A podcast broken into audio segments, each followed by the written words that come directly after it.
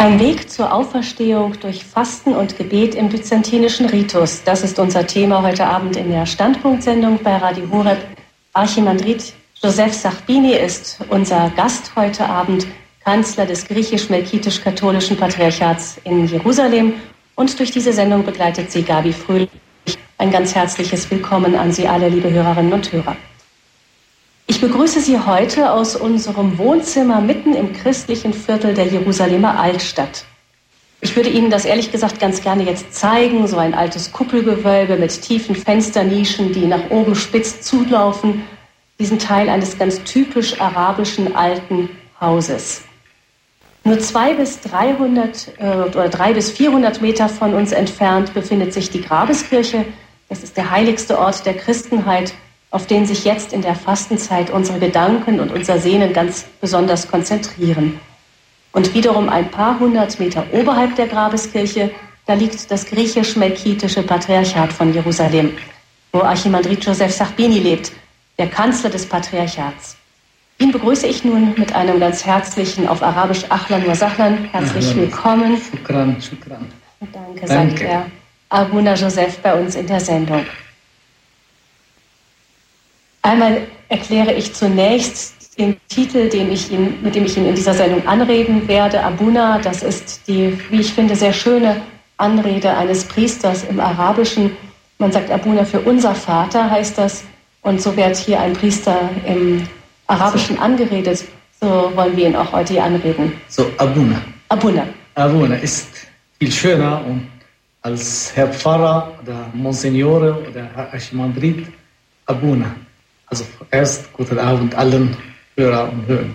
Vielleicht haben Sie, liebe Hörerinnen und Hörer, einige von Ihnen zumindest Abuna Joseph sogar schon einmal kennengelernt. Wenn Sie nämlich als Pilger in Jerusalem waren, dann kann es ganz gut sein, dass Sie im Pilgerhaus des Melkitischen Patriarchats in Jerusalem übernachtet haben. Das Patriarchat hat eine langjährige gute Verbindung zu Deutschland und beherbergt deshalb oft deutsche Gruppen. Und auch unser Referent spricht gut Deutsch, das hilft uns natürlich für die Sendung sehr. Sie haben vielleicht, wenn Sie schon einmal im Jerusalemer Patriarchat gewesen sein sollten, die wunderschöne Kirche in Erinnerung. Das ist eine, also eine ganz bunt ausgemalte Kirche mit einer sehr schönen Ikonostase, denn davon werden wir gleich noch viel hören. Die Melkitische Kirche ist eine Kirche im byzantinischen Ritus. Und da gibt es eben auch diese, diese wunderschönen Ikonostasen mit dem Allerheiligsten dahinter. Vielleicht können mhm. Sie zu der Kirche ein paar Worte sagen, so wie Sie das zu den Pilgern auch immer tun.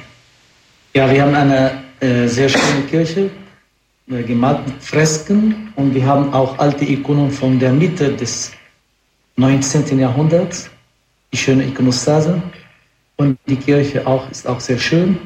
Äh, die wurde von zwei Ikonenschreibern, wir sagen, die schreiben Ikonen, äh, wurde ja bemalt 1975. Die Kirche und das Patriarchat wurden schon früher 1841 gebaut. Äh, und wir haben eine sehr schöne Kirche. Wir haben die Ikonostase und dahinter sind der, der Altar, Altarraum. Und natürlich, da gibt es auch der Allerheiligsten, das Sakrament. Die, Hostien sind auch, auch bewahrt in, dieser, in diesem Raum. Also das unsere Kirche im Orient, also im byzantinischen Ritus, das ist ja nach, eine Nachahmung äh, von, der, von dem jüdischen Tempel. Das gibt ja natürlich der Narthex vor Platz, da kommt, wo die, die Gläubigen in der Kirche sind, manchmal Frauen alleine und, und Männer. Und da gibt es der Nefo auch dieser Platz, wo die, die Kleriker auch sitzen. Und dann kommt der Altarraum, äh, wo wir jeden Tag die, den Gottesdienst zelebrieren. Und wo früher in der äh, biblischen Zeit äh, nur der Hohepriester einmal im Jahr rein darf. Da gibt es natürlich, der, da gab es früher der Allerheiligsten, die Tafel ja, von Moses und jetzt gibt es äh, der Allerheiligsten, also hier das Sakrament. Ja, und dann diese Ikonostase, auch wunderschön, wie ein Vorhang dazwischen, verbirgt das Geheimnis und eröffnet es gleichzeitig. Genau, genau, genau, das haben Sie recht. Natürlich, das ist keine, keine Trennung zwischen dem Altarraum, dem Zelebrant und die Gemeinde, und die Gemeinde sondern das ist mehr eine, eine Wand, wo die Ikonen stehen. Das ist doch, das ist äh, vor allem, das ist der, der, der, der, der die Origin des, des Wortes. Ikonostase. Ikoni auf Griechisch heißt Bild. Und Stare aus dem Lateinisch stehen, also wo die Ikonen stehen. Und das ist ja eine Reaktion zum, äh, äh, zu der Häresie von dem, vom Ikonoklasmus, wilder Stürmer in der Kirchengeschichte im 8. Mhm. Jahrhundert.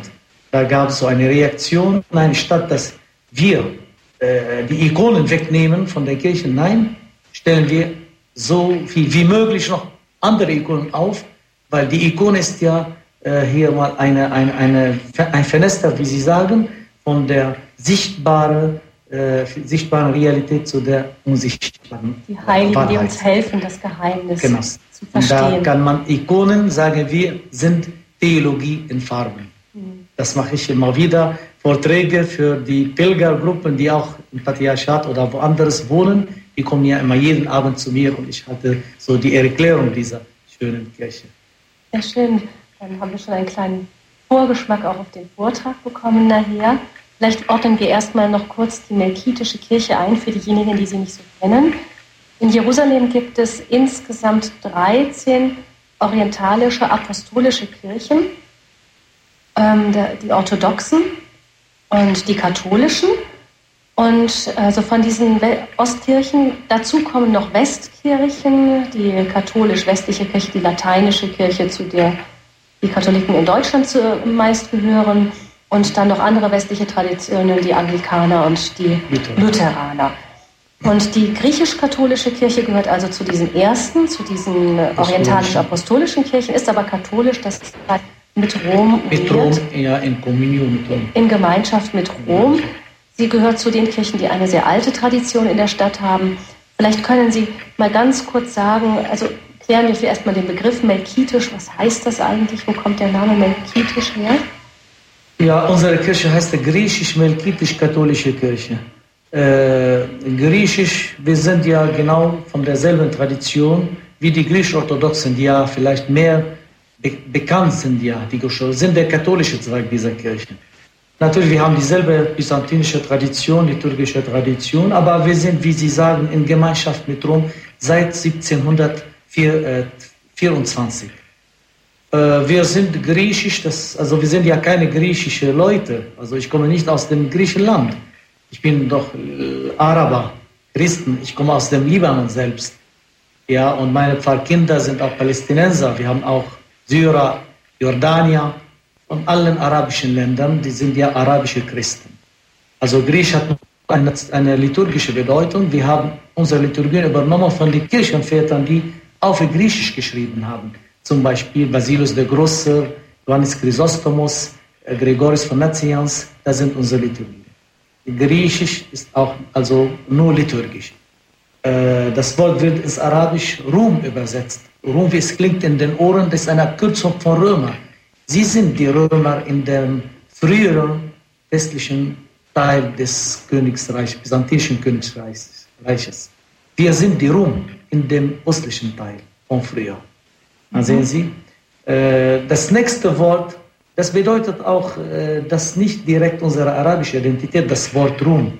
Das nächste Wort, Melkitisch, das beweist mehr auf unsere arabische Identität. Hm? Melkitisch kommt von dem Konzil von Chalcedon in der Kirchengeschichte 451. Damals hat der König Marcian, Marcianus zu dem Konzil gerufen, um die Naturen von Christus zu diskutieren, da alle, alle Bischöfe und Patriarchen. Er hatte den Glauben, dass Jesus Christus zwei Naturen, menschlich und göttlich hatte. Und äh, es gab in dem Konzil eine andere Strömung, die nur in eine Natur, an eine Natur in Christus geglaubt haben. Die Mensch göttlich und die Mensch ist nur niedriger. Die Christen, die unter direktem Einfluss und Herrschaft des Königs waren, ich meine die Christen an der Mittelmeerküste, Libanon, Palästina, Syrien, Norden so, haben den Glauben des Königs angeschlossen. Da wurden sie von dem anderen Teil als Melkiten. Melkiten, das heißt königstreue Leute. Melech auf Arabisch oder in Hebräisch, in den semitischen Sprachen bedeutet König. Melkiten, die königstreue Leute. Also wir waren hier König an den Melch, wir haben seinen Glauben eingeschlossen. Von daher kommt. Und das ist der Beweis, dass wir Araber sind. Und äh, wir sind stolz davon, dass wir auch arabische Christen sind seit 2000 Jahren. Alle anderen griechisch-katholisch in Griechenland, in Rumänien, in Ukraine, überall da werden nie als Melkiten genannt. Nur die Araber im Nahosten, ich meine, in dieser, in dieser Region. Und katholisch, das dritte Wort, wegen unserer Gemeinschaft mit der katholischen Kirche. Weil der andere Teil derselben Tradition sind ja orthodox geblieben.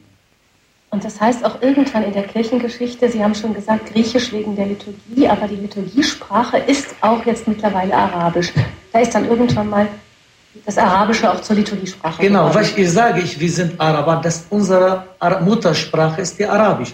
Natürlich in den ersten Jahrhunderten vor dem Arabischen, vor dem, von, von der Islam, von, vor dem Islam, sagen wir. Islam. Von der Islamisierung. Von der Islamis Islamisierung, Arabisi äh, arabische Invasion, sagen wir. Ja. Äh, dann äh, natürlich war die Sprache äh, äh, Griechisch. Aber mit dem, mit dem, mit dem Kommen des, der Araber aus dem Arabs, aus der Arabien und äh, mit der Islamisierung, Arabisierung, haben wir auch alle Gebete arabisiert, also ins, ins Arabisch übersetzt. Seit langsam, allmählich haben wir da. Bis jetzt haben wir alle auf Arabisch. Und wir sind arabische Christen und äh, wir haben nur Spuren, äh, Agios, was wir jetzt mal vielleicht einmal hören und später Agios, Agios, wie in dem lateinischen Ritus Sanctus, Sanctus, Sanctus. Das, das ist ja nur übrig, übrig geblieben. Ja, ja. Ja. Ah ja, das kommt noch da. Ja, ja, das kommt, äh, äh ein Lied kommt da irgendwie auch sowas. Gut. Ähm, vielleicht noch, um ein wenig Zahlenordnungen hier zu nennen. Also im, im im Heiligen Land, im israelischen Teil des Heiligen Landes, im Norden, Galiläa und so weiter, sind sie die stärkste christliche Gemeinschaft. Die Christen sind hier ja eine kleine Minderheit von ungefähr plus minus zwei Prozent in der Region. 1,5 würde man sagen. Mittlerweile also, schon unter zwei Prozent. Und in Galiläa, es ist die melkitische Kirche Nazareth, Galiläa, ähm, die Gegend, da ist ähm, da sind, da haben wir so die stärkste Kirche überhaupt. Stärkste und, und als zahlreichste. Also an Zahl ja. ist die, die, die, die, die größte. Zahl an stärkste. 70.000. 70 und mit Jerusalem 5.000, da sind ja 75.000 Melkiten.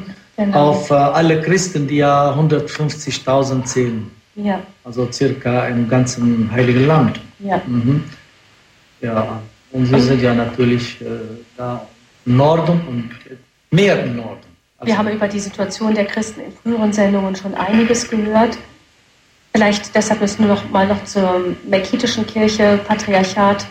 Gregorius III. Lacham ist der gegenwärtige Patriarch. Der hat seinen Sitz in Syrien, im Damaskus.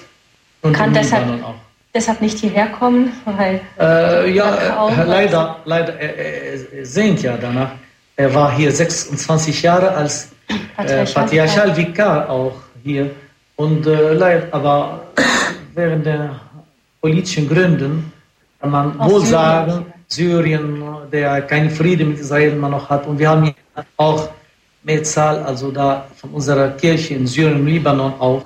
Das heißt, das heißt er, äh, es ist sehr äh, empfindlich, ja. mal hierher zu kommen als Patriarch. Ne? Wird ja anders angesehen.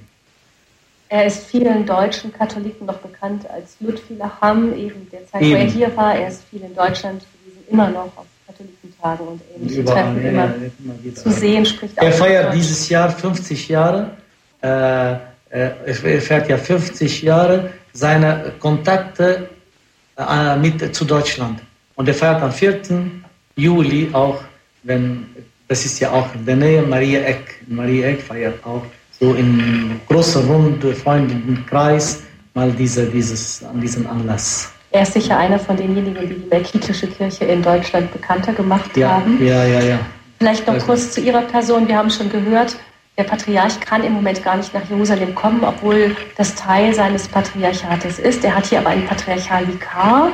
Und Sie, Abuna Joseph, Sie sind ähm, derjenige, der dem ähm, Patriarchat Vikar wiederum auch zur Seite gestellt sind. Kanzler haben Sie es ich war auch früher Patriarchalvikar, direkt letztes Jahr war ich auch sein Patriarchalvikar. Ja, und das heißt, Sie sind, ähm, Sie sind außer dem, man nennt es aber Titel, das stand im Programmheft auch drin, Archibandrit, das ist ein Ehrentitel. Ehrentitel. Für manche vielleicht noch ein paar zu ihren ähm, Daten zu ihrer Person. Ähm, Sie selber sind Jahrgang 56. Sie haben schon gesagt, Sie sind aus dem Libanon, dort aus einem kleinen christlichen Ort und sind bereits mit zwölf Jahren ins Seminar des Basilianer Salvatorianer Ordens eingetreten. Das ist der älteste Orden der Melkitischen Kirche. Ähm, wie kommt es, dass Sie so, so jung sich dafür entschieden haben? Hier im Nahen Osten ist es, muss man dazu sagen, durchaus noch üblich, diese sogenannten kleinen Seminare zu haben, wie man sie hier nennt, in denen Schüler sind. Sie gehörten dazu mit zwölf Jahren. Was hat Sie dazu gebracht? Äh, eigentlich, das ist ja die Berufung, sag mal. Die Berufung äh, wächst im Herzen. Und natürlich durch die Hilfe und das Beten der Eltern. Das ist die christliche Erziehung der Familien. Man, man entdeckt seine Berufung. Ich habe diese Berufung entdeckt, als ich vielleicht sechs Jahre alt war. Ich habe die Neigung, so etwa in das Seminar, also Gott zu dienen, Priester zu werden. Vielleicht als Kind. Und äh, ich habe auch einen Bruder, der auch Mitbruder ist im selben Orden, ist auch Priester, Ordensmann. Wir sind ja zu zweit. Indem er ist älter als ich. Pater Nikola ist noch drei Jahre älter. Wir waren ja zwei äh, im Seminar.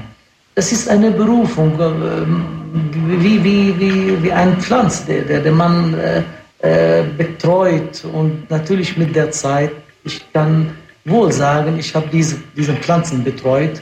Und jetzt, äh, ich bin ja, als ich, seit zwölf Jahren bin ich eingetreten im Seminar. Und das hat gut gewachsen, aufgewachsen bis jetzt. Ich bin ja äh, vor zwei Jahren, habe ich noch 20 Jahre Priesterjubiläum gefeiert. Mhm. Ich wurde 1982 als Priester äh, geweiht. Ja. Ähm, Sie haben also gesagt, Sie, das war einfach auch ein, von Ihrer Familie eine Prägung, die Sie stammen offenbar aus ja, einer gläubigen also, Familie. Also genau. wirklich, das, das spielt eine große Rolle. Es ist vielleicht die Zeit zu sagen, äh, die Familie in der äh, religiösen, äh, geistlichen Erziehung spielt eine große Rolle. Ja. Und der Vater und Mutter, das ist auch sehr wichtig für die Erziehung der Kinder. Sie haben schon gesagt, 82 sind Sie zum Priester geweiht worden und gleich danach wurden Sie hierher geschickt, nach Jerusalem. Sie waren der junge Pfarrer, offenbar energische Neu, Pfarrer der frisch gebackene Priester. Frisch gebackene Priester der melkitischen Gemeinde. Und Sie haben damals auch schon Jugendaustausch mit Deutschland organisiert. Wie kam es zu dem Kontakt? Wie haben Sie Deutsch gelernt? Ich habe ich habe ja Deutsch gelernt. Äh, ich wollte, ich, ich, ich mag noch Sprachen. Aber ich habe im Libanon natürlich an der Universität Philosophie und Theologie studiert. Und ich hatte mir immer gesagt, ja, warum soll ich noch auf Französisch? Ich habe alle meine Philosophie und Theologie Studien im Libanon äh, beendet auf Französisch. Hm? Und äh, alle Philosophen und Theologen ja waren natürlich meist Deutsch, aber wir haben ja immer Übersetzungen von ihnen. Ich habe mir gesagt, ja, warum könnte ich mal auch vielleicht noch auch Deutsch lernen, weil sie ja, wenn man von verschiedenen Theologen, Rana, Barth, äh, Kant, äh, diese Heidegger, viele Philosophen und Theologen, dann, ich habe dann, als ich Zeit hatte an der Universität, noch habe ich dann Deutsch gelernt, äh, mit, äh, beim so Deutsch Goethe-Institut oder was. Ja. Und äh, das ist nun, hat sie dann auch mit nach Jerusalem gebracht, weil es eben hier die vielen Genau, und auch ja, der frühere, der heutige Patriarch, der frühere Patriarch Halvigar Lutsch hat mich ja, mit dem hatte ich ja gute Kontakte, mein geistlicher Vater so, und hat mich ja zu ihm gerufen. Und äh, jetzt, äh, da bin ich nach Jerusalem, natürlich mit so vielen Pilgern, Gruppen, Kontakte, äh, Beziehungen zu Deutschen, Deutschland und deutschsprachigen Freunden. Dann habe ich natürlich meine Sprache verbessert, hoffe ich. Das, das, das ist auf jeden Fall für uns also sehr, sehr schön. Sie waren dann acht Jahre später, waren Sie in Bezahur, bei den Hirtenfeldern neben Bethlehem. Das war eine sehr schwierige Zeit, Intifada, Golfkrieg. Da haben Sie einiges mitgemacht mit der Pfarrei auch. Und danach waren Sie dann im Libanon und Syrien, teilweise in einer Pfarrei wieder, teilweise auch mit Verwaltungsaufgaben für ihren Orden beschäftigt. Und sie sind nun seit Anfang 2008 wieder zurück in Jerusalem, wieder im Patriarchat. Sie haben hier sehr viele Begegnungen mit den Pilgern. Sie haben in ihnen jemanden, der sie mit großem Engagement in die Geheimnisse der melkitischen Kirche und den spirituellen Reichtum der äh, griechisch-katholischen Tradition einführt. Davon können wir auch heute profitieren in dieser Sendung. Wir werden gleich Ihren Vortrag, Abuna Joseph, hören, wie die Melkiten die Fastenzeit begehen, also auch den spirituellen ähm, Aspekt. Dieser Weg, ja. Das Gesang aus der melkitischen Tradition hat uns schon eingeführt in das Thema heute der Sendung. Ein Weg zur Auferstehung durch Fasten und Gebet im byzantinischen Ritus ist das Thema der Standpunktsendung mit Abuna Joseph Sachbini. Ähm, wir hatten eben eine kurze Unterbrechung der Leitung. Das ist leider von Jerusalem in der Altstadt nach Balderschwang nicht immer ganz so einfach. Wir hoffen aber, dass die Leitung jetzt im Rest der Sendung stehen bleibt. Vielleicht noch ganz kurz von Ihnen einleitend ein paar Worte zu dem Lied, das wir gerade gehört haben. Was wir hören, wir haben ja auf, äh, wir haben ja auf äh, Griechisch diese Doxologie, ja. Mhm. Äh, Doxologie gehört. Äh, Gloria in excelsis, in excelsis Deo, das Gut. ist ja. Aber das ist ja im byzantinischen Mythos und auf Griechisch haben wir das gehört. Durch die, den Kirchenchor von unserem Mutterkloster im Libanon, Saint-Sauveur also des Basilianer Salvatorianer Ordens. Gut. Da war die, die, die Kirchenchor. Der hat uns jetzt schon eingestimmt. Wir haben im West, in der westlichen Kirche kein Gloria in der Fastenzeit. Ich weiß nicht, ob das anders ist in der byzantinischen Kirche, aber Sie können ja jetzt erst einmal. Das fängen wir immer bei jedem Gottesdienst. Am Anfang der Gottesdienst, Gottesdienst fangen wir mit, mit, mit der Gloria. Gut. Mhm. Weil wir immer Gloria Gott im Himmel. Aha. Gut, also ich fange mal die, die, die, den Vortrag an und ich werde also natürlich äh, über, die, äh, über die Fastenzeit sprechen, weil die Gedächtnisse, alles, was wir erleben in, in diesen zehn Wochen. Also die Zeit des Triodions heißt es, oder des Fastens im byzantinischen Ritus. Äh, die Zeit des Triodions, auch Triodion der Fastenzeit genannt, umfasst die zehn das Osterfest vorbereitenden Wochen, nämlich die sieben Wochen der großen Fastenzeit und drei andere, die dieser vorausgehen, Vorfasten. Sie beginnt am Sonntag des Pharisäers und Zöllners und schließt am Samstag der großen oder heiligen Woche. Ich gebe hier so eine Übersicht über diese Periode. Eine allgemeine Übersicht über diese Zeit, also die zehn Sonntage, erst zehnter Sonntag vor Ostern, Sonntag des Pharisäers und Zöllners. Das heißt, wir lesen das Evangelium äh, des Pharisäers und des Zöllners. War der neunte vor Ostern, neunter Sonntag vor Ostern, Sonntag des verlorenen Sohnes. Ich gehe später, ich zitiere mal jetzt die Sonntage und dann gehe ich ins Detail. Siebte, acht, achte Sonntag vor Ostern, das ist ja der Sonntag des Karnevals. Aber vorher am Samstag gibt es ein Gedächtnis aller verstorbenen Gläubigen. Am Samstag, am, am Samstag dem, dem, dem nächsten, am siebten äh, Sonntag vor Ostern, haben wir ja Karneval die Mischspeise. Aber vorher, Samstag, ich gehe mal ins Detail, Gedächtnis der Allerheiligen es gibt. Sechster Sonntag vor Ostern und das ist der erste Fastensonntag. Es ist Fest, Fest der Orthodoxie. Zweiter Fastensonntag, also fünfter vor Ostern, ist das Gedächtnis der heiligen Reliquien. Dritter Fastensonntag, also der vierte vor Ostern, ist die Verehrung des Heiligen Kreuzes, also heute, war heute der Sonntag. Vierter Fastensonntag, das ist der dritte vor Ostern. Wir haben das Gedächtnis des heiligen Johannes Klimakos. Fünfter Fastensonntag, also zweite vor Ostern, haben wir das Gedächtnis der heiligen Maria von Ägypten. Dann kommt der Samstag drauf, die, Auferstehung auf Erweckung von Lazarus. Dann am sechsten Fastensonntag, Palmsonntag, erster Sonntag vor Ostern, der, der Palmsonntag. Und dann am Montag, fängt die große und heilige Karwoche. Und dann äh, kommt der Ostersonntag. Darf ich fragen, ob das dann in der Zeit ist, ähm, also ist, feiern Sie Ostern gleichzeitig mit den Westkirchen oder feiern Sie Ostern gleichzeitig mit den orthodoxen Kirchen? Nein, äh, wir feiern ja, wir feiern mit, mit der katholischen Kirche. Wir sind ja katholisch, wir haben das gregorianische Kalender. Also ich gehe mal durch diese, diese Gedächtnisse. Also erster Sonntag, also 10. vor Ostern, Sonntag des Pharisäer und des Zöllners. Ich gebe noch eine, eine kleine Erklärung und dann ein Gebet von unserer Tradition immer da. Hm? Der Pharisäer des Evangeliums fand an sich selbst Gefallen, als er die Wesenszüge einer Gerechtigkeit wieder durchging, die sein Werk war und die ihm wirklich über das vorgeschriebene Maß des Gesetzes hinauszugehen schien, damit man in den Augen des Herrn als gerecht erscheint. Der Zöllner wurde als Sünder angesehen. Er sah dies ein und bat demütig um Verzeihung. Sein Gebet, mein Gott, sei mir Sünder gnädig begleitet im byzantinischen Ritus jede Prostration. Auch der Herr lobt ihn, denn der bereuende Sünder ist Gott vollgefälliger als der Hochmütige, der sich so wohlwollend selber ein Gerechtigkeitszeugnis ausstellt.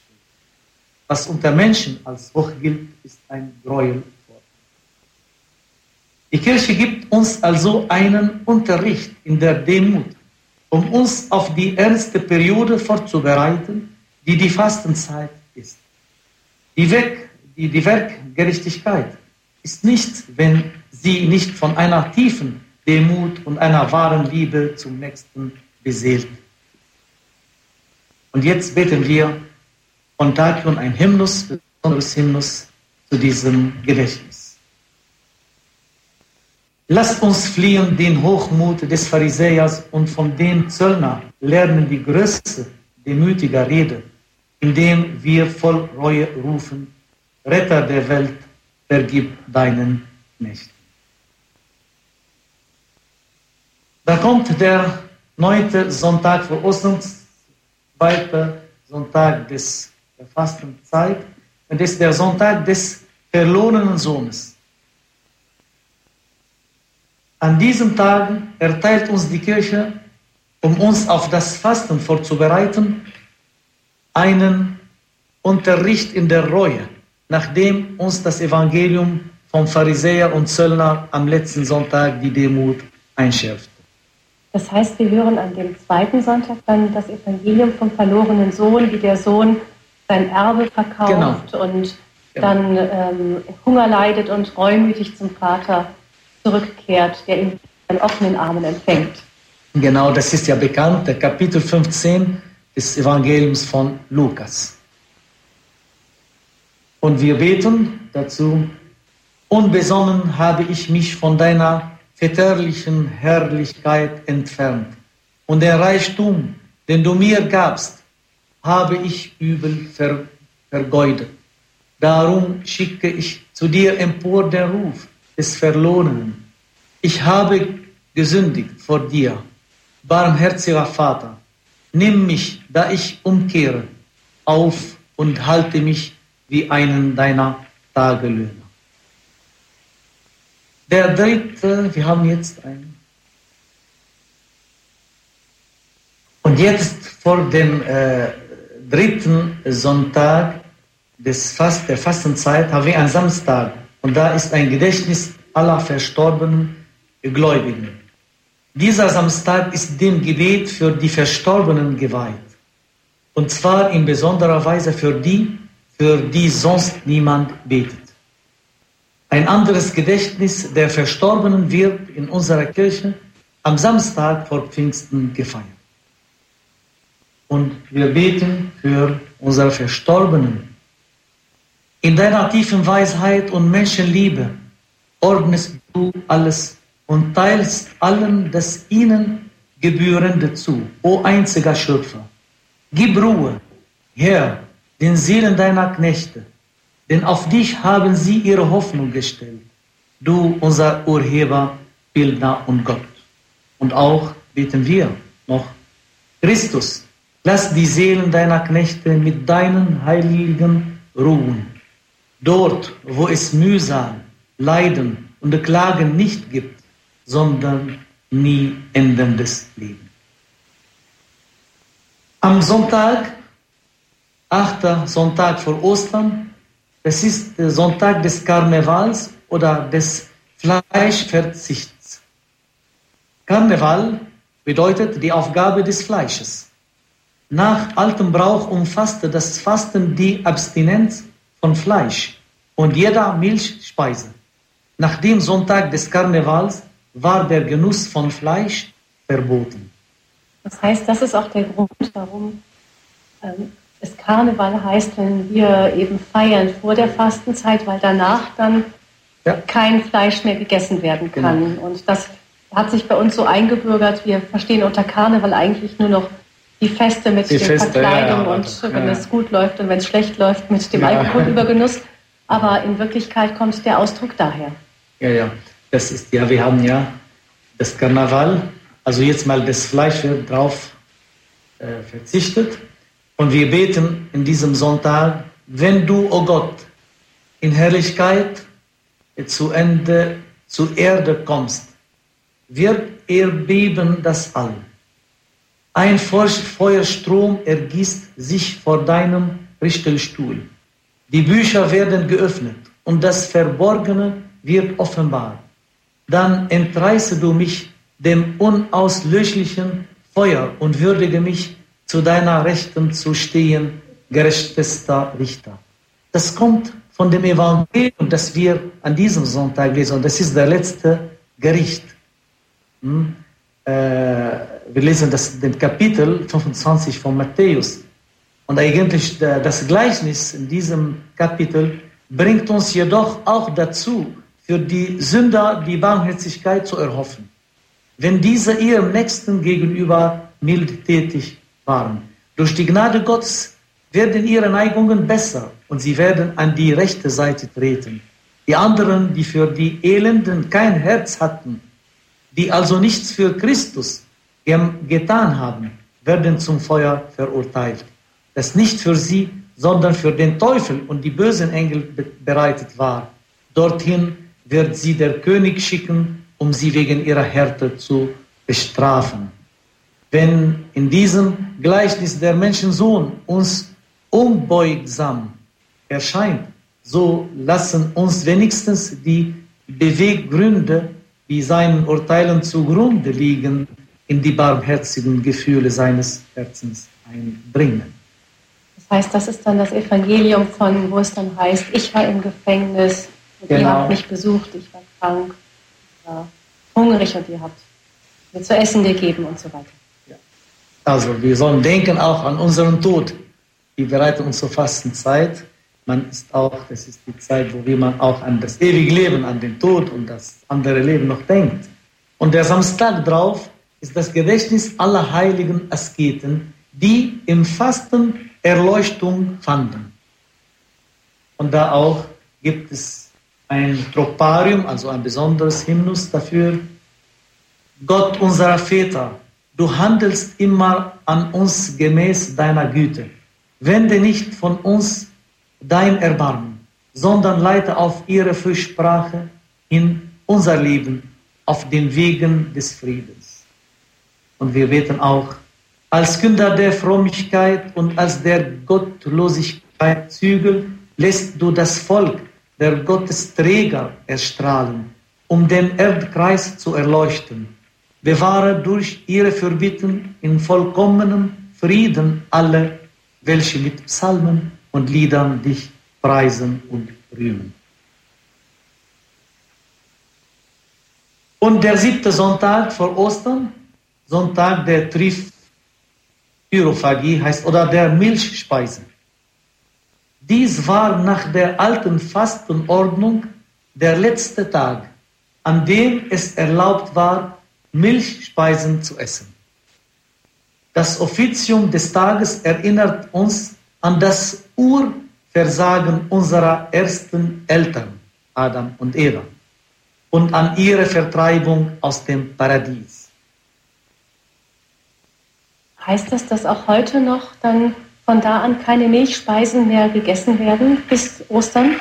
Normalerweise, so ist der Regel. Und viele Leute, viele Christen auch hier in unserer Kirche mach, äh, fasten und auch äh, machen diese Abstinenz.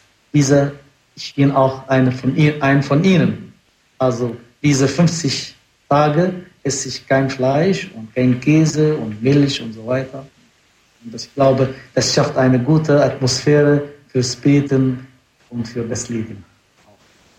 Wir lesen das Evangelium an diesem Tag von Matthäus, Kapitel 6. Wenn ihr äh, fastet, Jesus sagt, also wenn ihr aber also wenn fastet, so schaut nicht trübselig rein wie die Heucher und so weiter. Ne? Und der Herr und durch diese, dieses Evangelium verlangt als Vorbedingungen zu jeder Askese die gegenseitige Verzeihung der Fehler unter Androhung der Strafe, dass man sonst der Verzeihung Gottes verlustig geht. Was den Herrn beim Fasten des Pharisäers am meisten abstößt, ist die Heuchelei und, und Prahlsucht. Das Fasten, das in sich gut ist, ist Gott nur dann angenehm, wenn es einzig sein, seinetwegen geschieht. Um dem Vater zu gefallen, muss man ihn im Verborgenen suchen und keinen anderen Lohn erwarten, als den ihm wohlgefällig zu sein. Und da beten wir auch an diesem Sonntag. Du weiser Lenker, Ursprung der Einsicht, Erzieher der Unvernünftigen und Beschirmer der Armen. Festige und unterweis mein Herz. O Herr, gib du mir das Wort, du Wort des Vaters. Vermag ich doch nicht, meine Lippen zu hindern, um zu dir zu rufen, Erbarmen, barmherziger über mich, der ich Diese vier Wochen waren also als Vorbereitung auf die Fastenzeit. Und jetzt fängt die Fastenzeit an. Mit dem ersten Fastensonntag. Sonntag der Rechtgläubigkeit, der Orthodoxie oder der heiligen Ikonen. Die Bekanntmachung des Festes geht auf das Jahr 843 zurück. Nach der Verurteilung der Häresie der Ikonoklaster, Bildestürmer und des Sieges der Orthodoxie beim Zweiten Konzil von Nicea im Jahr 787. Jeder von uns ist zum Ebenbild Gottes geschaffen. Es steht in der Bibel Genesis Kapitel 1, 27. Wir sind also die Ikonen Gottes. Ikone heißt Bild auf Griechisch. Lasst uns die Reinheit und die Schönheit dieses Ebenbildes Gottes in unseren Herzen, in unserem Leben bewahren. Vor allem müssen wir dies durch Gebet, Buße, Fasten in der, Fasten, in der Fastenzeit verwirklichen. Wir beten, vor deinem Bild, Allgütiger, werfen wir uns nieder. Wir bitten um Vergebung unserer Schuld. Christus, unser Gott, dir gefiel es in deinem Fleische willig das Kreuz zu besteigen, um deine Geschöpfe der Knechtschaft des Feindes zu entreißen. Darum rufen wir dankbar dir zu. Alles hast du mit Freude erfüllt, du unser Erlöser, da du kamst zu erlösen die Welt. Zweiter Sonntag, fast, zweiter Fastensonntag, Sonntag der heiligen Reliquien. Wir verehren an diesem Sonntag die Reliquien der Heiligen, das heißt die Überreste ihrer Körper, mit welchen sie auf Erden Gott gedient und seinen göttlichen Namen verherrlicht haben. Dieses Fest wird nur in der melkitischen Kirche unter allen Kirchen mit byzantinischem Ritus gefeiert. Es wurde im Jahr 1843 von Patriarchen Maximus der dritte Maslum eingeführt. Paulus der heilige Apostel Paulus sagt, verherrlicht Gott in eurem Leibe. Im ersten Brief an die Korinther. Unser Leib ist ein Tempel des Heiligen Geistes, der in uns wohnt. Wir bemühen uns, ihm zu heiligen, aus ihm ein würdiges und schönes Gefäß zu machen, das als Instrumente dazu dienen möge, Gott in unserem Leben zu verherrlichen. Und da gibt es ein besonderer Hymnus an diesem Sonntag. Heil der Erde, mit eurem Blute betaut, glorreiche Märtyrer des Herrn. Heilig sind die Städten, die eure Leiber bergen, denn ihr habt den Feind in der Kampfbahn besiegt und mutig Christus verkündigt. Wir bitten euch, bei ihm einzutreten für uns, für das Heil unserer Seelen, denn er ist gut. Der dritte Fastensonntag, der war heute, das ist die Verehrung des Heiligen Kreuzes. Die Kirche lässt uns dieses Fest in der Mitte der Fastenzeit feiern. Denn sein spiritueller Reichtum verdient es, meditiert zu werden. Erst durch das Kreuz werden wir an die Passion Christi erinnern. Und wir nehmen durch Fasten, Abtötung und Leiden daran Anteil. So finden wir Ruhe und Trost für unsere Seele. Zweite Idee. Durch Kreuz ist Christus in seine Herrlichkeit eingegangen. Auch wir werden die ewige Herrlichkeit erlangen, wenn wir unser Kreuz für Christus ertragen. Drittens, das Kreuz ist Quelle der Freude und Trost. Es bestärkt uns in unserem Weg des Fastens, manchmal lästig. Es verkündigt uns schon jetzt die glorreiche Auferstehung und den Triumph des Königs über die tödliche Macht des Bösen, die bereits jetzt schon besiegt ist. Und vierte Idee, Adam starb, weil er vom verbotenen Baum gegessen hat. Und wir leben, weil wir vom Baum des Lebens essen. Vermeiden wir also der Versuchung des ersten Adams zu erliegen, um die Güte und Menschenfreundlichkeit des zweiten Adam Christus zu kosten. Ist schön? Sehr schön. Und wir singen an diesem Sonntag dieses populäre Lied, die alle Völker und alle Gläubige, nicht nur der griechisch-katholischen Kirche, auch der anderen Kirche nur kennen und laut äh, singen. Rette, Herr, dein Volk und segne dein Erbe Verleihe der Welt den Frieden. Behüte durch dein Kreuz deine Gemeinde. Ist das so etwas wie ein Festkreuzerhöhung, was, äh, was wir im September feiern, vorgezogen in die Fastenzeit? Ja, wir haben mehrere Gedächtnisse für, die, äh, für das Kreuz. Am 14. September Erhöhung des Kreuzes. Aber heute ist Verbeugung vor, vor dem Kreuz. Ne?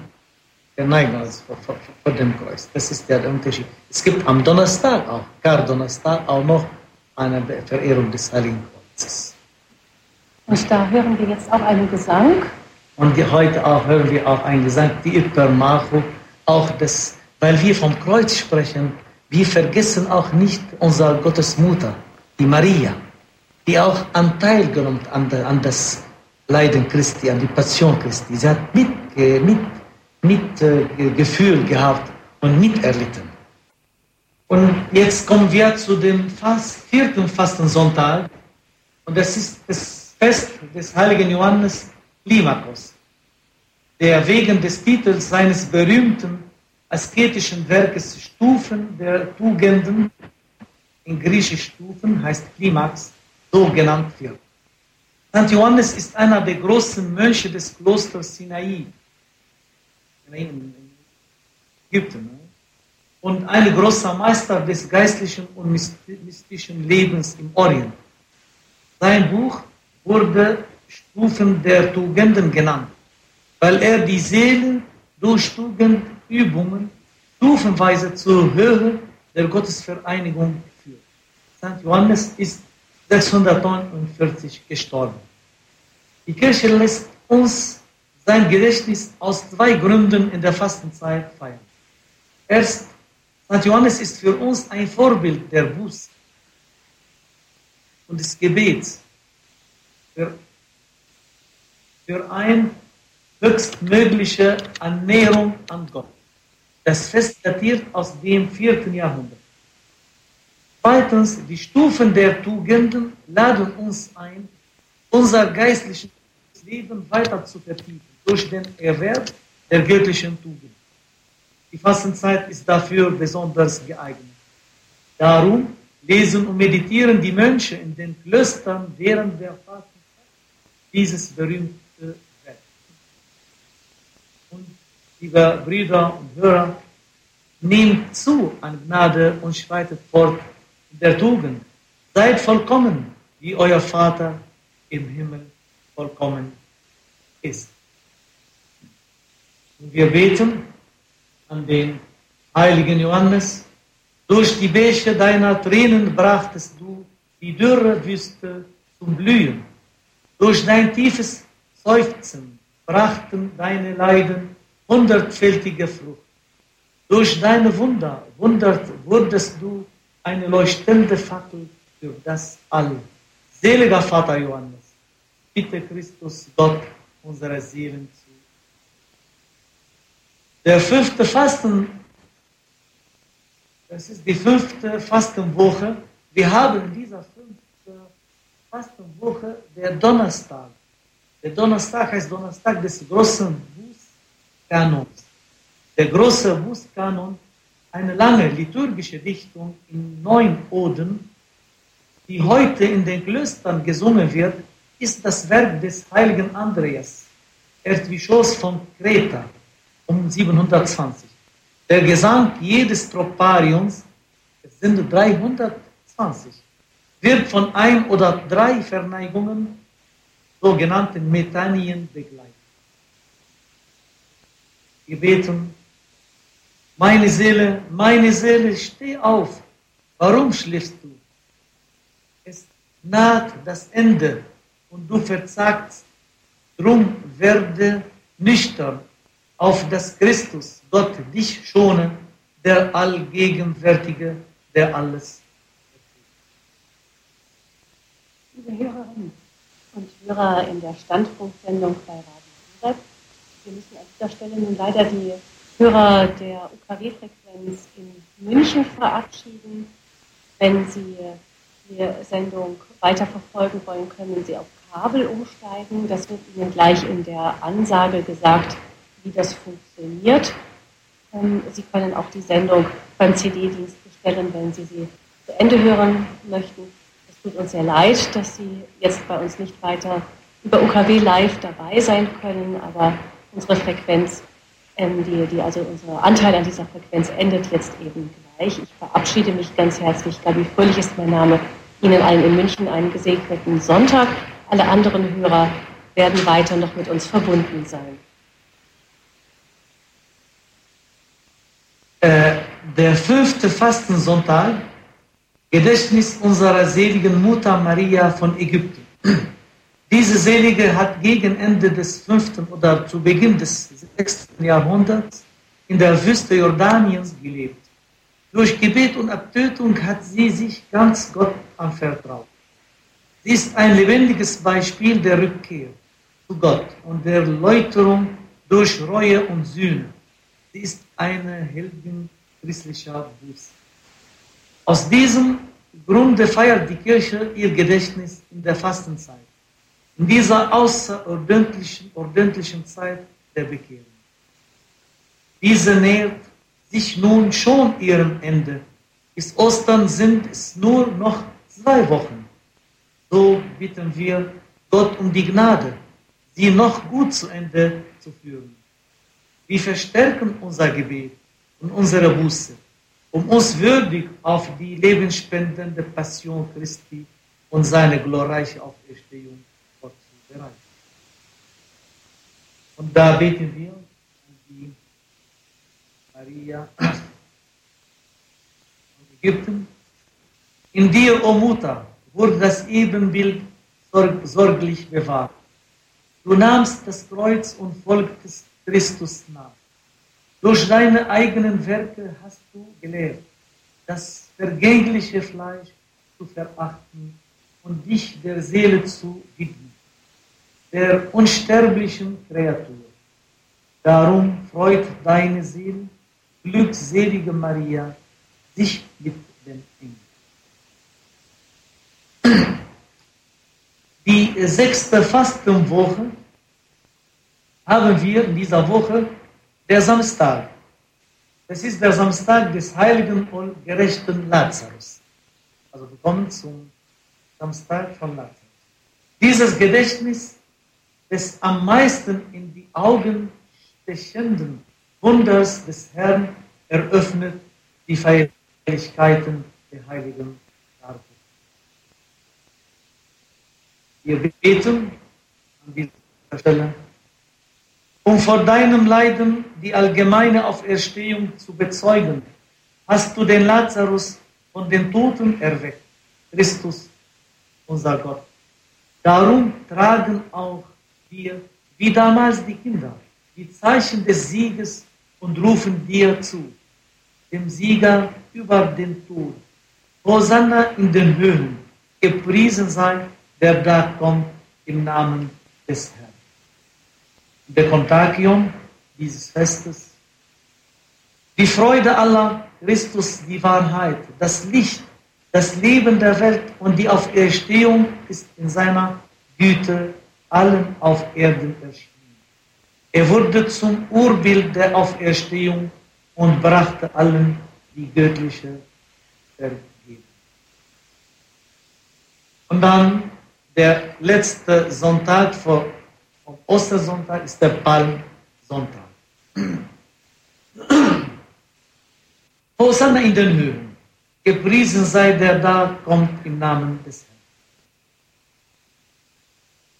Das ist der Schrei der Freude, mit welchem damals die Kinder der Hebräer den feierlichen Einzug Christi in Jerusalem begleitet haben. Und dieser Ruf, wiederholt sich auch heute noch jeden Tag, um in unserem Leben den Sieg Jesu und das Kommen seines Reiches anzukündigen.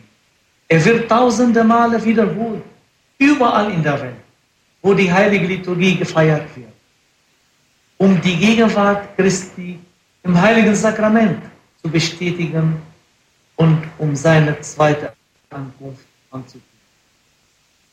Gestern haben wir das Gedächtnis der Auferweckung des Lazarus gefeiert. Diese ist in Wirklichkeit ein Vorzeichen sowohl der Auferstehung Christi als auch der ganzen gefallenen Menschheit.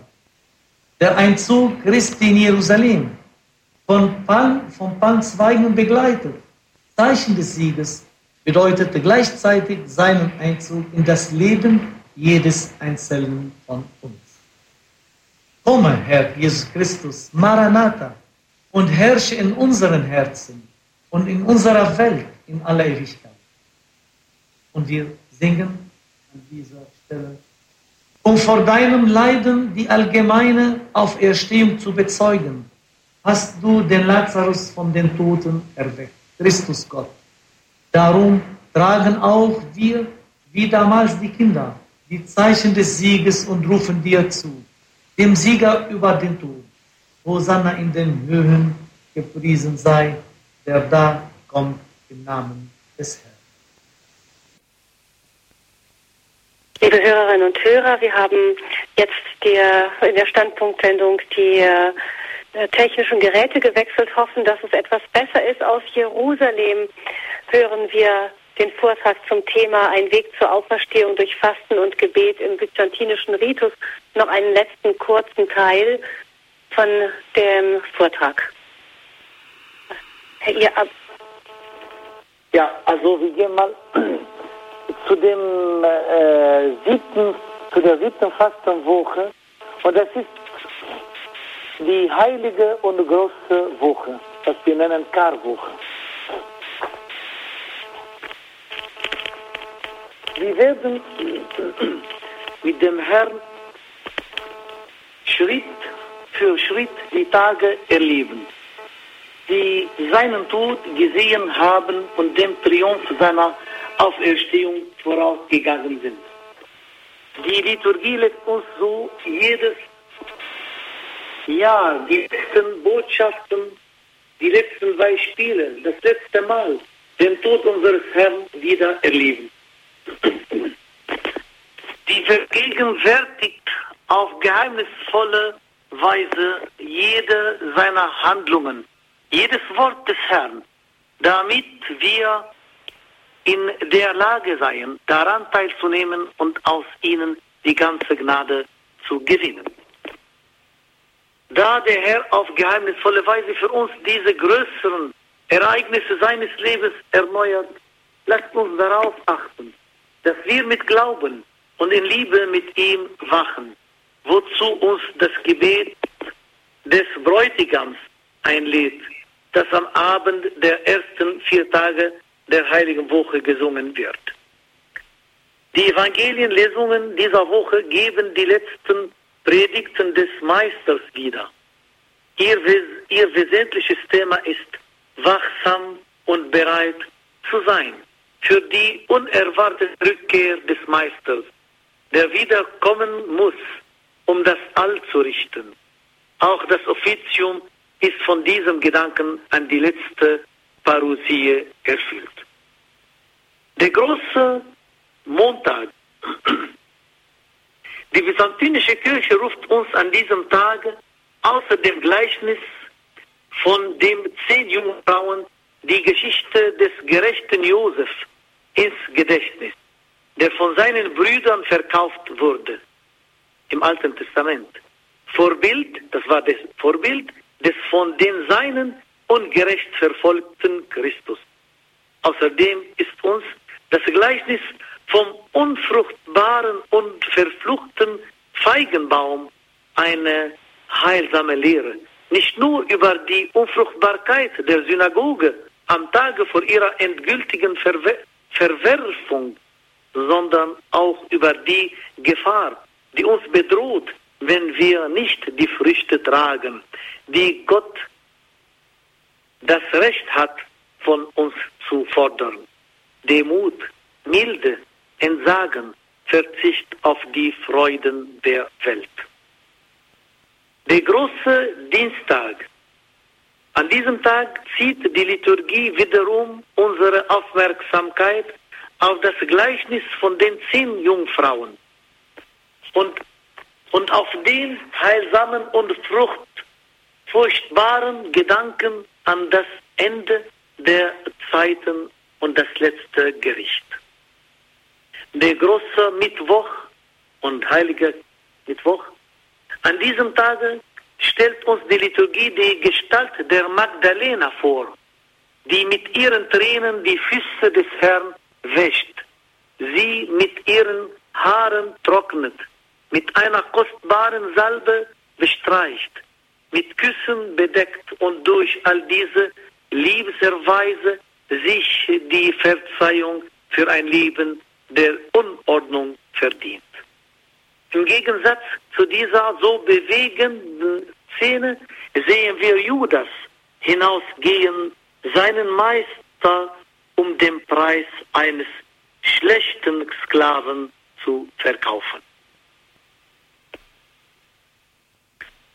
Der große Donnerstag oder Donnerstag der heiligen Mysterien.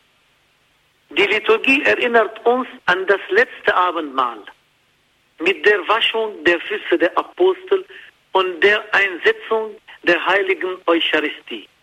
Außerdem lenkt sie unsere Aufmerksamkeit auf den Verrat des Judas, der es wagte, an diesem letzten Male teilzunehmen und das, obwohl er in seinem Herzen plante, seinen Meister auszuliefern und der es allein verließ, um hinzugehen und seine Freveltat zu vollenden.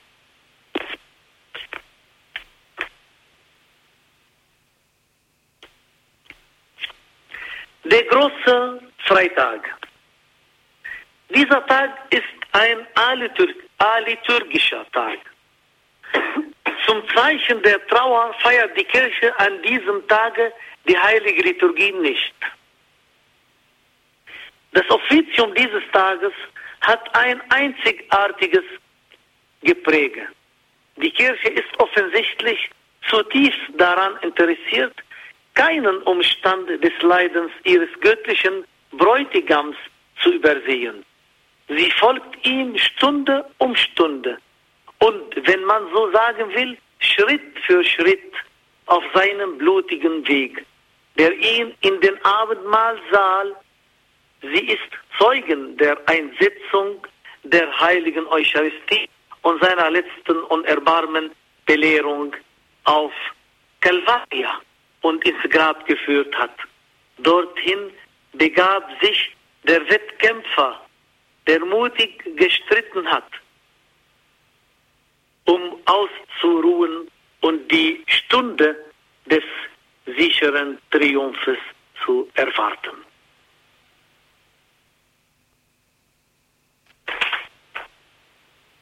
Der große Samstag, und hier ist der Beginn der Ostervigil. Christus ist im Grabe entschlafen und erwartet die Stunde seines Abstiegs in die Unterwelt und seine Auferstehung. Das Gebet der Kirche ist ganz und gar von einem tiefen Gefühl des Glaubens und der Hoffnung erfüllt.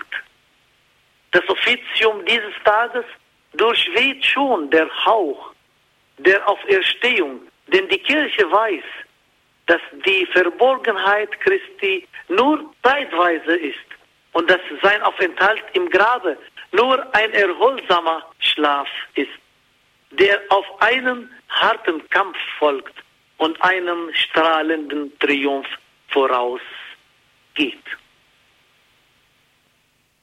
Und nach dieser Karwoche, heiligen Karwoche und nach dieser langen Fastenzeit der zehn Wochen kommen wir zu dem heiligen und großen Ostersonntag. Das ist die Auferstehung unseres Herrn Jesus Christus. An diesem heiligen und großen Ostertag fließt das Gebet der Kirche in erhebender Freude, in einer Art geistlichen Rausches über, der sich durch das freudige Knistern der Kerzen, die Pracht der Ornate und Gesänge, das unzählig Mal, wiederholte Ostertroparion, die begeisterten, begeisterten Rufe des Volkes, die vielfachen Inzessationen, Beräucherungen, Beräucherungen und den Reichtum der Musik zum Ausdruck bringt. So beten wir an diesem, an diesem Tag. Lasst uns einander umarmen. Lasst uns sogar jede Brüder nennen, die uns hassen. Um der Auferstehung willen lasst uns verzeihen. Und alle tauschen den Friedenskuss und den Ostergruß, der an diesem heiligen Tag und während der ganzen folgenden Woche allein gebraucht wird. Christus ist auferstanden. Er ist wahrhaft auferstanden. Mit dieser letzten Botschaft der Auferstehung und aus der Stadt der Auferstehung aus Jerusalem sende ich allen einen schönen Ostergruß und auch werde ich auch mal auf Arabisch und dann auf Griechisch das wunderschöne Hymnus der Auferstehung in unserer Kirche. Ja, liebe Hörerinnen und Hörer, liebe Hörerinnen und Hörer, Sie haben jetzt gehört den Vortrag von Abu Joseph Tachbini über den Weg zur Auferstehung durch Fasten und Gebet haben von Ihnen, Abuna Joseph, die ähm, diesen, diesen ganzen langen liturgischen Weg, in den sich die Christen der melkitischen, der griechisch-melkitisch-katholischen Kirche auf Ostern vorbereiten. Da haben sie uns einen, den Bo ganzen Bogen gespannt. Wir haben verfolgen können, wie an den einzelnen Sonntagen gewisse Schwerpunkte gesetzt werden, um äh, das Herz der Menschen für ähm, die Botschaft der Auferstehung vorzubereiten. Ein herzliches Dankeschön dafür. An dieser Stelle möchte ich mich noch ganz herzlich entschuldigen für die äh, Leitungsprobleme, die wir zwischendurch hatten. Das ist auf der Jerusalem Eich doch offenbar nicht ganz so einfach. Tagsüber haben die Tests noch wunderbar geklappt und wie das dann so ist am Abend, wenn die Sendung live ist, dann geht es nicht mehr so gut.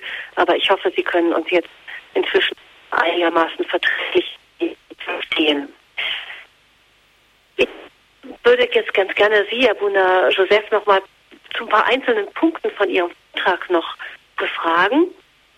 Und zwar ähm, zunächst einmal, das ist ja eine sehr lange Fastenzeit, die ist viel länger, als wir sie in der westlichen Tradition kennen, also mit einigen Vorsonntagen sozusagen und dann erster, zweiter, dritter, vierter Sonntag der Fastenzeit. Und ähm, was für mich sehr auffällig war, ist auch tatsächlich, dass am, man hat am, am Anfang so die, die großen schweren Themen Buße, Umkehr, Reue, ähm, Sühne, das Kreuz und so. Und dann kommen zwei Heilige. Also das ist ja wirklich sehr auffällig, die scheinen sozusagen auf der Reihe zu scheren. Wie kommt das, dass man zwei Heiligen, die jetzt uns vielleicht noch nicht mal so sehr bekannt sind, ähm, einen so wichtigen Raum einräumt? Eben das, äh, was, was ich er, erwähnt habe, da waren die Vorbilder für uns. Buße und Sühne in ihrem Leben, in ihrem eigenen Leben. Johannes Klima, Klimakos, der hat auch ein Buch geschrieben. Und selbst, er hat auch selbst gelebt in dem Kloster als Vorbild der Buße und der, der, des Rückkehrs Gott.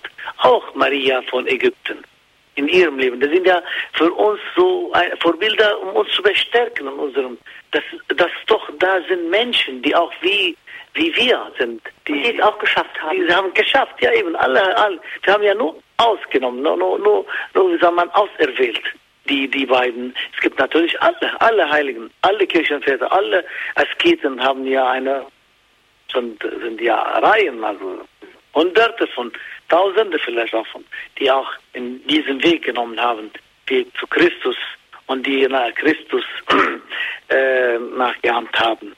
Ja? Deswegen haben nur nur diese zwei Personen, also in der Kirche, genommen. Ähm, und wir haben auch noch das Fasten, ähm, haben Sie auch erwähnt. Das ist tatsächlich ein äh, für unsere, für, äh, wie wir es gewöhnt sind, ein strenges Fasten. Das Fasten des Fleisches ab einem gewissen Sonntag danach, auch sämtliche Milchspeisen, im Grunde alles, was tierisch ist. Ähm, was bedeutet, also warum vielleicht einmal auch nochmal die spirituelle Bedeutung des Fastens? Ähm, was hilft, die machen das ja auch in der strengen Form, haben Sie gesagt was hilft Ihnen das Fasten fürs Gebet? Warum ist das so wichtig, sich zu enthalten? Vielleicht mal für Menschen einer Zeit, in der es eigentlich wichtig ist, ähm, gut zu essen und äh, ja. alles zu haben. Ja, das ist ein großes Thema eigentlich. Ja, viel jetzt im Westen. Im Westen würde sagen, ja, warum fasten? Das spielt ja keine Rolle. Sowieso, ich bin vegetarisch zum Beispiel. Ich esse kein Fleisch. Es gibt viele Vegetarische, die können essen. Ja, früher, woher kommt ja von der Geschichte? Früher waren ja christliche Tributen waren Leute, die haben nur Schafe gehabt oder, oder Tiere. Und von denen natürlich haben ja immer so was gegessen. Also Fleisch und äh, Milch. Da, da war die, der, der, der, das christliche Essen, christlichste Essen, also das, das, das, im Leben. Deswegen fastete man damals und machte Abstinenz. Aber jetzt vielleicht spielt ja immer noch diese Rolle aber viele auch sind auch, essen auch nicht kein Käse oder, oder was anderes. Ne? Aber was wichtig ist, ist äh, in, in, dem, in, dem, in dem Fasten, dass man eine Atmosphäre schaffen. Wenn ich äh, äh, Abstinenz mache, ne? wenn ich auf etwas verzichte, was ich liebe, was ich mag, ne? dann schaffe ich auch in meinem Leben eine, eine Atmosphäre, die mir helfen hm, mag, äh, besser zu Gott zu kommen. Also wenn man auf, das, auf, auf, auf den Leib verzichtet, auf die äh, Güte und äh, äh, die Freude der Erde verzichtet und betet auch, dabei betet, dann fühlt man sich etwas näher zu Gott. Das lesen wir immer in unseren Hymnografien, unseren Gebeten. Die, wir an die Heiliger, wir sagen, die, ihr Heiliger, äh, sie haben äh, durch Fasten und Abstinenz äh, wie Engel auf Erden gelebt. Sie sind so, so leicht gefühlt, sie haben sich so leicht gefühlt. Und ich finde auch, wenn man äh, den Körper schwer hat, ist irgendwie auch die Seele schwer. Das heißt irdisch. Und wenn man den Körper leichter hat, dann ist auch die Seele fliegt zu Gott, ist noch leichter in dem Sinne. Der, der Prophet Tobias sagt, gut ist das Gebet mit Fasten. Das Gebet ist das Wichtigste. Aber Fasten ist eine, eine, eine, eine Umgebung des Gebets. Ich vergleiche ja immer mit äh, in unserem in unserem byzantinischen orientalischen Tradition äh, des der Zeremonie der der der der Trauung. Also, was ist der Unterschied zwischen kirchlicher Zeremonie der Trauung und einer Hochzeit? Ich frage, ich frage Sie, können Sie mich was der Unterschied also, ist? Was ist der Unterschied unter wir, wir, wir nennen das ja. Krönung in unserem byzantinischen Ritus, in unserer Kirche Krönung, wo wir ja Kröne tauschen. Vom, vom Mann, Braut und Bräutigam. Die Krönung, das ist die Zeremonie der Trauung in der Kirche. Das ist, das dauert so eine äh, halbe Stunde. Das ist, das ist was wesentlich, also in, in, in der, in der, in diesem Sakrament ist. Aber warum Leute feiern Hochzeit? mit, mit, äh, mit Party, mit Musik, mit alles. Äh, das ist der Unterschied. Also Hochzeit ist eine hohe Zeit. Äh, die, die Trauung in der Kirche ist das Wichtigste. Aber wenn man Hochzeit feiert, das heißt, er, diese Zeit ist eine hohe Zeit. Mit Musik, mit Tanz, mit Fotos, mit Videos, mit äh, Essen, Trinken. Das ist die Atmosphäre, die dieses Ereignis umgibt. Das ist das Wichtigste. Das ist so, wenn wir fasten, unser Leben ändert etwa. Die Tage sind, diese Tage der Fastenzeit sind anderes als andere Tage, andere Tage im Jahr. Das, das ist genauso. Und wenn man diese Tage tief geistlich erlebt und betet und die Gebete in unserem, in unserem byzantinischen Ritus werden in dieser Zeit länger. Äh, Liturgie vom Basilius dem Großen ist, viel, ist länger als der normale Liturgie von Johannes Chrysostomus.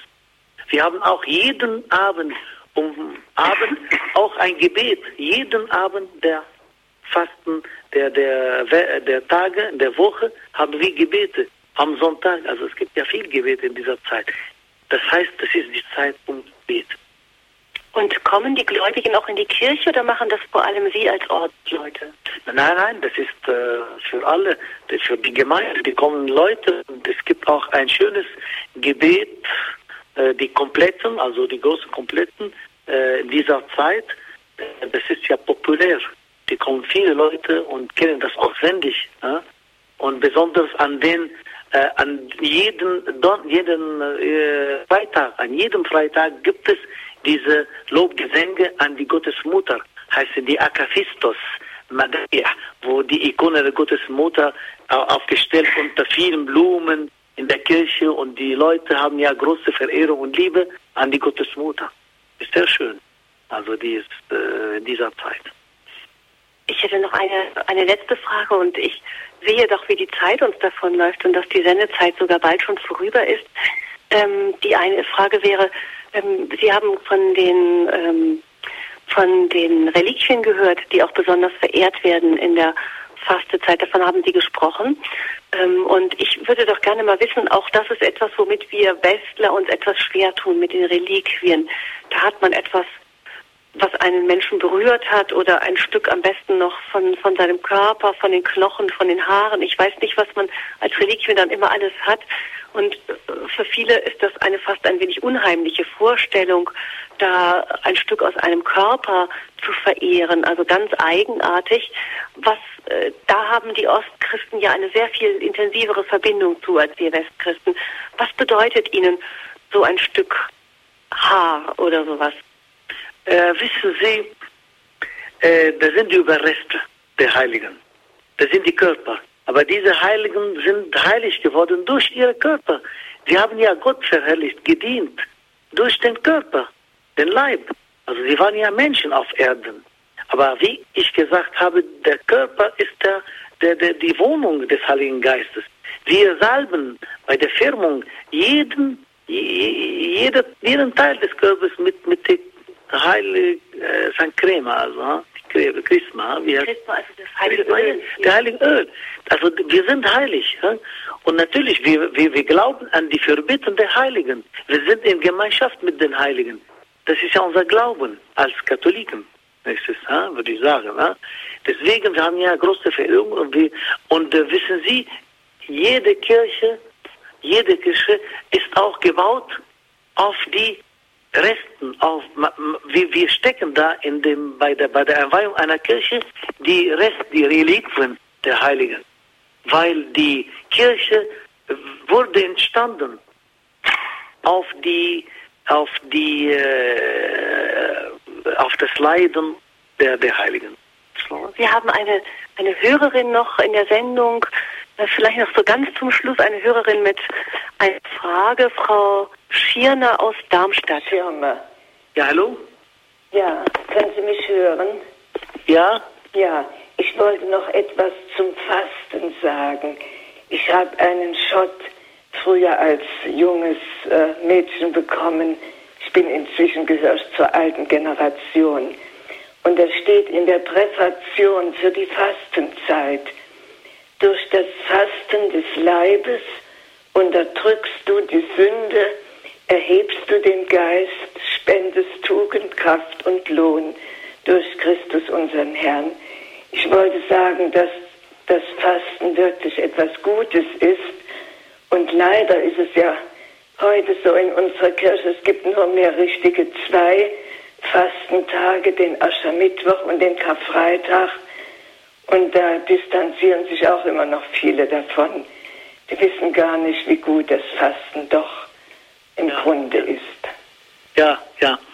Ja, äh, wie Sie sagen, natürlich ist es leider, dass die Menschen weg von dem von dem Sinne des, Fa des Fastens äh, gegangen sind. Ja, ja. Aber äh, aber wir die, die, wissen Sie, das ist ja auch heute die die die, die äh, beschreiben die Ärzte auch Fasten für Gesundheit. Also äh, viel Essen ist auch nicht gut für die Gesundheit. Deswegen Fasten geht auch Gesundheit in dieser Richtung. Aber das wollen wir auch nicht. Äh, natürlich, wir verstehen, dass Fasten nützlich für Leib und für Seele ist. Ja, ja. Also ich glaube natürlich, wenn wir, aber Fasten allein ist nicht wichtig. Man muss viel beten. Also mir ist es egal, ob ich faste, Abstinenz, ich esse ja kein Fleisch die ganze Zeit für 50 Tage und wenn ich nicht in die Kirche gehe, was, was hilft mir? Ha? Erst beten und in Verbindung zu Gott immer bleiben und dann fasten hilft. Ja, ja, das ist das Gott, das Ja, das ist das Und leider hoffen wir, dass die Kirche auch im Westen noch diesen Sinn wieder wieder äh, bringt, also wieder also verkündigt auch unter den, den Gläubigen der festlich in der, der in der Kirche auch in Deutschland oder woanders, das wirklich fast, und ich glaube, der Papst, in der Benedikt, also der, der Papst hat in der, in den, seinem Brief zuletzt zu der Fastenzeit wirklich betont auf diese, hat den Akzent auch auf das Fasten und leiblich Fasten, meine ich. Ja. ja. ja. Dankeschön, Frau Schinner, noch für Ihren Beitrag. Ihnen auch, liebe Gott sei Dank gibt es noch ein paar Spuren von dem ganzen in unserer Westkirche, aber ich glaube, wir können uns tatsächlich von den Ostkirchen da noch um inspirieren lassen. Vielen herzlichen Dank. Das fällt tatsächlich hier in Jerusalem. Es sind ja viele Ostkirchen um uns herum und da musste ich schon sagen, also das, das animiert einen dann schon dazu, auch die Fastenzeit noch ernster zu nehmen, als man es dann vielleicht manchmal tut, wenn man in, in Europa ist, in, im Westen einfach ist. Ja, liebe Hörerinnen und Hörer, die Sendezeit ist um. Ich habe, sage Ihnen ein herzliches Dankeschön fürs Zuhören, auch vielleicht für die Geduld zwischendurch, als wir ein wenig mit der Technik gekämpft haben. Und ich danke auch ganz besonders natürlich Archimandrit Joseph Sachbini, der uns ähm, hier aus dem äh, Melkitischen Patriarchat in Jerusalem, der uns durch diese Etappen der Fastenzeit nach dem byzantinischen Ritus, nach der byzantinischen Tradition in der melkitischen Kirche begleitet hat. Vielen herzlichen Dank an ihn, auch an Marion Kuhl in der Technik, die heute mit uns gekämpft hat. Liebe Hörerinnen und Hörer, so wünsche ich Ihnen allen eine gesegnete Fastenzeit und dann auch schon aus Jerusalem, aus dem Ort der Auferstehung, ein frohes und gesegnetes Osterfest, das dann am Ende dieser Fastenzeit auf uns warten wird. Und wir hören jetzt zum Abschluss, wird uns ähm, Abuna Sachbeni, Abuna Joseph noch erst einen, seinen priesterlichen Segen geben und dann, wir wollen mal gucken, ob das durch das durch die Leitung so gut zu hören sein wird, noch einen, einen wirklichen Osterhymnus schmettern, so wie er das dann auch in der melkitischen Kirche tut. Aber vielleicht zunächst den Segen der unser Gott Jesus Christus, der allmächtige Gott, der auferstandene Herr, der für uns gelitten und auferstanden ist, segne euch allen und bewahre euch und für euch und uns allen in den Weg der Auferstehung bis zum Himmel. Und er segnet euch alle der Vater, der Sohn und der Heilige Geist. Amen. Christus ist erstanden von den Toten. Im Tode bezwang er den Tod, schenkt denen, die entschlafen, ewiges Leben. Ich singe dieses Hymnus der Auferstehung populär auf Arabisch und dann auf Griechisch. المسيح قام من بين الأموات ووطئ الموت بالموت ووهب الحياة للذين في القبور I grišiš. Hristo sa ek nekron sa na patisas sa na kiti sendis nimas izoin, harisameno. Aus Jerusalem, ich grüße Sie und euch alle mit unserem orientalischen Ostergruß.